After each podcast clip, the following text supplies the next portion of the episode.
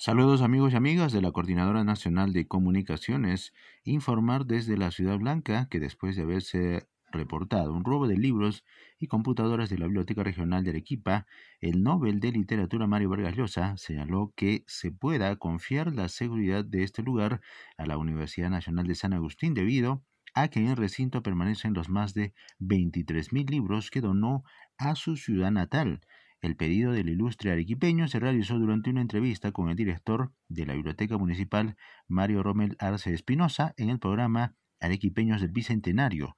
Vargas Llosa lamentó el robo sufrido a la biblioteca regional adyacente a su biblioteca personal, pidió que la Casa Agustina, con quien está vinculado al ser declarado doctor honoris causa, se haga cargo de su legado.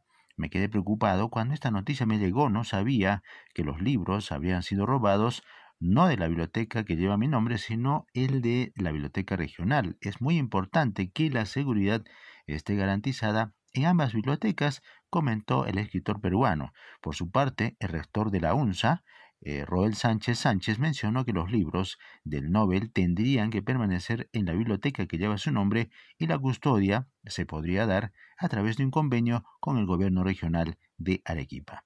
Desde Arequipa de Cerrado San Martín informó Jorge Luis Condori para la Coordinadora Nacional de Comunicaciones.